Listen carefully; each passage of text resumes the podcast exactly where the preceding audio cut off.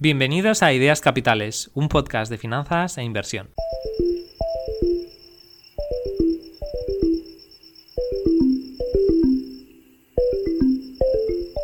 Saber qué hacer con respecto a nuestras finanzas e inversiones es importante. Tomar buenas decisiones y realizar análisis apropiados sobre estos temas es fundamental para conseguir buenos resultados. Pero debemos recordar que saber qué evitar o qué no hacer es igual o más importante. Muchos de nuestros comportamientos, opiniones y acciones que realizamos pueden jugar un papel dañino y perjudicarnos en nuestro camino como inversores. Centrarse en evitarlo nos ayudará a conseguir nuestros objetivos financieros ahorrándonos preocupaciones innecesarias, una vida de penurias y potencialmente miles o decenas de miles de euros a largo plazo. En el episodio de hoy vamos a analizar 15 de los errores más comunes a evitar. He dividido el capítulo en tres segmentos. Vamos a cubrir 5 errores sobre finanzas personales y el ahorro, 5 errores sobre inversión y 5 errores sobre nuestro comportamiento. No es una lista exhaustiva, pero se tratan de algunas de las trampas y equivocaciones más típicas. Pero no nos vamos a limitar a comentarlos, también vamos a explorar cómo evitarlos. 5 errores sobre finanzas personales y el ahorro. Número 1. No tomarte en serio o darle la suficiente importancia a tu patrimonio. Esta es la base y uno de los peores errores que puedes cometer. Y además lo comete la mayor parte de la gente. La mayoría de personas no presta suficiente atención a su patrimonio, ni planifica su jubilación de forma apropiada. Esto último será cada vez más importante en Occidente, donde muchos países, como España, van a enfrentarse a un gran problema relacionado con las pensiones y la baja tasa de natalidad. Si quieres hacerle un verdadero favor a tu yo del futuro, lo mejor que puedes hacer es empezar a pensar sobre tu patrimonio y tu jubilación, aunque tengas 20 años. De hecho, especialmente si tienes entre 20 y 30 años, porque no va a haber dinero para pagarte una pensión. Tómate en serio tu futuro, lábrate un buen porvenir. Si no le das importancia a esto, ¿a qué se lo estás dando? Si ignoras esto, te estarás poniendo en una situación realmente complicada, y cuando te des cuenta o quieras cambiarlo, cuando tengas 50 o 60 años, será demasiado tarde. Número 2. Llevar un estilo de vida por encima de tus posibilidades. Vivimos en una sociedad que no para de quejarse, a pesar de vivir con más comodidades y riqueza que una persona adinerada hace 100 años. Lo queremos todo, lo queremos ya, y si no podemos permitirnoslo, renegamos. Si cobras 20.000 euros brutos al año o menos y tienes una hipoteca o pagas alquiler, seguramente no deberías pegarte viajecitos cada dos o tres meses y gastarte todo tu sueldo mensual. Es posible que vivas una situación privilegiada y puedas permitírtelo, bien porque tus padres estarán ahí por si lo necesitas o porque tu familia tiene dinero. Pero en cualquier otra circunstancia deberías controlar tus gastos y saber hacer sacrificios hoy por una mayor seguridad y beneficio futuro. Número 3. No ahorrar suficiente para tu futuro. Este punto está claramente relacionado con los dos anteriores. Sin ahorro no vas a poder comprarte una casa, si eso es lo que quieres. Si te echan del trabajo y no tienes, aunque sea un pequeño colchón financiero, lo pasarás mal. Si tu jefe no te gusta, te hace la vida imposible, o si odias tu trabajo, pero no tienes ahorros, estarás más limitado y no podrás irte del infierno en el que vives. Con el ahorro podrás tomar mejores decisiones y tener un mayor número de oportunidades o alternativas. Si te apetece intentar emprender y montar un negocio, podrás hacerlo.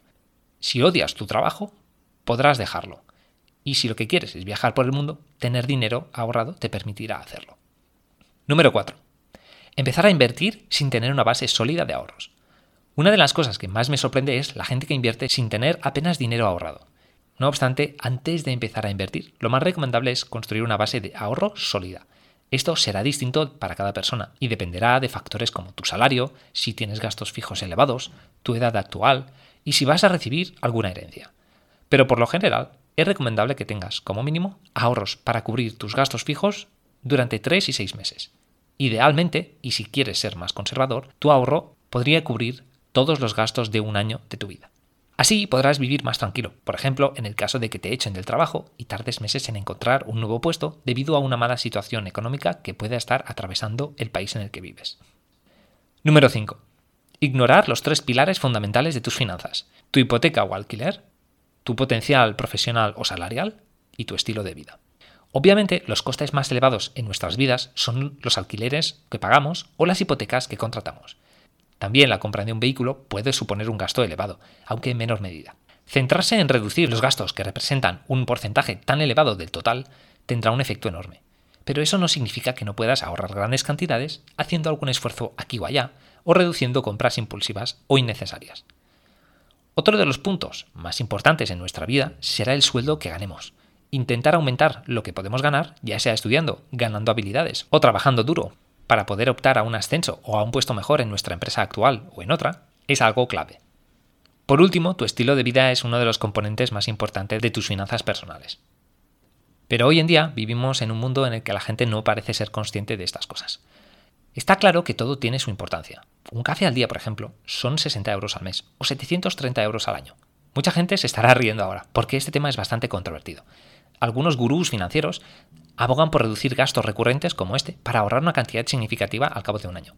Otros se ríen, porque es un gasto realmente ridículo. Pero como muchas cosas en la vida, todo depende del ángulo por el que se mire. Si cobras 60.000 euros, tienes ahorros y tus gastos fijos son relativamente bajos, o vives en casa de tus padres, no pasa nada, porque te tomes un café o dos al día. Pero si cobras un salario mínimo y tienes unos gastos fijos elevados, vives al límite sin capacidad de ahorrar, seguramente reducir este gasto y otros parecidos tendrán un efecto muy importante en tu vida. 5 errores sobre inversión. Número 1. No entender el juego al que estás jugando. Dejemos algo claro, la bolsa no es un juego. Aquí yo uso el término como si dijera el juego de la vida. Es decir, entiende las reglas de la actividad en la que estás involucrado. Si quieres invertir, harías bien en entender que tu mejor apuesta es hacerlo a través de fondos indexados, esperar varias décadas y olvidarte del resto. No eres un trader, no trabajas en Wall Street, y no debería importarte un comino los resultados trimestrales de Apple. Ese es otro juego, y tú no estás en él. Y si lo estás, muy probablemente no deberías. Debes comprender que comprar y vender mucho te hará incurrir en grandes costes. También lo es intentar batir al mercado y querer pasarte de listo, invirtiendo en acciones o en fondos activos. Y ojo, no estoy diciendo que no puedas hacerlo, pero creo que la mayor parte de tu patrimonio debería estar en fondos indexados.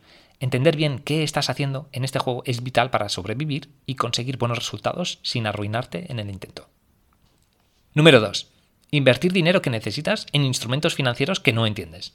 Aquí hay dos errores en uno, pero van muy ligados. Primero, como hemos comentado en anteriores episodios del podcast, lo ideal es invertir dinero que no esperes necesitar en los próximos 5 o 10 años como mínimo. Si vas a necesitar ese dinero para subsistir o para cubrir un gasto inesperado o una emergencia si se presenta porque no tienes suficientes ahorros, mejor no inviertas. A un año vista, tu dinero invertido en bolsa puede bajar o subir casi al azar. Pero si inviertes con horizontes temporales más largos, tus probabilidades de éxito y conseguir buenos resultados son mucho mayores. Uno de mis artículos preferidos sobre inversión está escrito por Ben Carlson, CFA, autor del blog A Wealth of Common Sense. En un magnífico artículo titulado Playing the Probabilities, jugando las probabilidades, Ben nos presenta una de las estadísticas más impresionantes que yo haya visto nunca sobre la inversión en bolsa. Lo que se presenta a continuación son datos históricos desde 1926 hasta 2015 en la bolsa estadounidense, específicamente el índice Standard Poor's 500. Con estos datos históricos, en un horizonte temporal de un día, es decir, compras en un día y vendes al día siguiente, has tenido en este periodo un 50% de posibilidades aproximadamente tanto de ganar como de perder. Si tu venta fuera trimestral, tu posibilidad de ganancia estaba al torno del 68%. Si el horizonte temporal fuera de un año, tus probabilidades de haber ganado dinero habrían sido de tres cuartas partes. A cinco años vista, durante este periodo, un 86% del tiempo habrías ganado dinero. Es decir, comprando y vendiendo al cabo de cinco años después. A 10 años, un 94% de las veces. Y a 20 años, un 100% de las veces habrías estado en positivo, independientemente del periodo que cogieras. Cualquier periodo de 20 años en el Standard Poor's 500 te habría reportado beneficios. De 1926 hasta 2015 estamos hablando de un periodo de casi 90 años, lo cual es bastante. No obstante, no hay que olvidar que la rentabilidad pasada no garantiza la rentabilidad futura, y es posible, incluso muy probable, que de aquí en adelante estos datos no sean los mismos. Pero estos datos ilustran a la perfección el punto que quiero transmitir. Si inviertes a largo plazo, tienes muchos más números de conseguir buenos resultados si te indexas. Hemos dicho que este error era doble, invertir dinero que necesitas en instrumentos financieros que no entiendes. La segunda parte de este error es también importante. Si no comprendes un activo financiero, no inviertas en él. Evita productos complicados y complejos como los derivados o las opciones. Si tu banco te intenta colocar algún producto que no comprendes, recházalo. Recuerda que en inversión la simplicidad es a menudo también lo más conveniente. un fondo indexado es tu mejor apuesta. ¿Te está gustando este podcast? Si es así, te animo a que le des un me gusta, lo compartas con alguien que también pueda disfrutarlo y dejes una valoración u opinión en la plataforma donde lo escuchas. Sería de gran ayuda para que otras personas conozcan el podcast y se beneficien del valor que pueda tener. Muchas gracias. Número 3. Seleccionar acciones tú mismo. Otro de los principales errores que puedes cometer y en el que muchos principiantes caen. Ya hemos hablado largo entendido en este podcast sobre la gran ventaja que supone invertir en fondos indexados. Pero mira, piénsalo de esta forma. Hoy en día los mercados son bastante eficientes. Hay gente con muchísimos estudios comprando y vendiendo acciones. Si quieres tomarte en serio esta actividad, como mínimo deberías dedicarle varias horas a la semana a ello. Pero lo peor es que nada, ni nadie, te garantiza que vayas a obtener buenos resultados. No te autoengañes, ni dejes que te tomen el pelo. Obtener resultados extraordinarios en bolsa es extremadamente complicado. Y aun si lo consiguieras, sería a costa de o bien suerte o mucho trabajo y esfuerzo. Pueden pasar años hasta que descubras si realmente tienes habilidad en esto. Si inviertes en fondos indexados, obtendrás la rentabilidad media de la bolsa. Históricamente, las bolsas globales han generado entre un 6% y un 8% anual. Lo dicho, generar una rentabilidad más elevada es complicado. Y al apostar que puedes conseguirlo, te estás jugando esta rentabilidad media y además es muy probable que consigas una rentabilidad peor.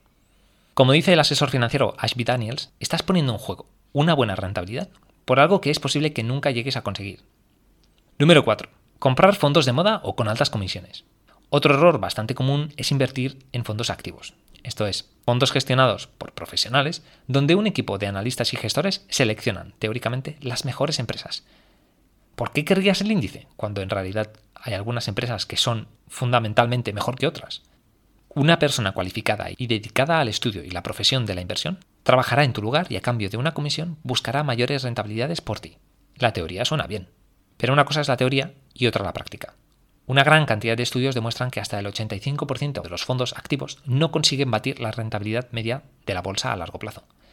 Pensar que vas a identificar ese 15% que sí lo consigue es una apuesta arriesgada.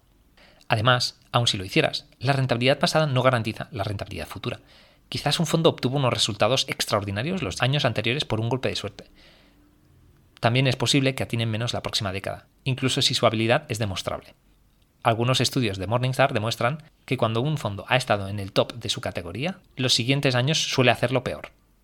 Piensa que los fondos activos en España suelen cobrar entre un 1,5% y un 2% de media. Puede no parecer mucho, pero compara esto con los fondos indexados. Sus comisiones se sitúan entre el 0,1% y el 0,3%. Estamos hablando de unos costes entre 10 o 20 veces menores.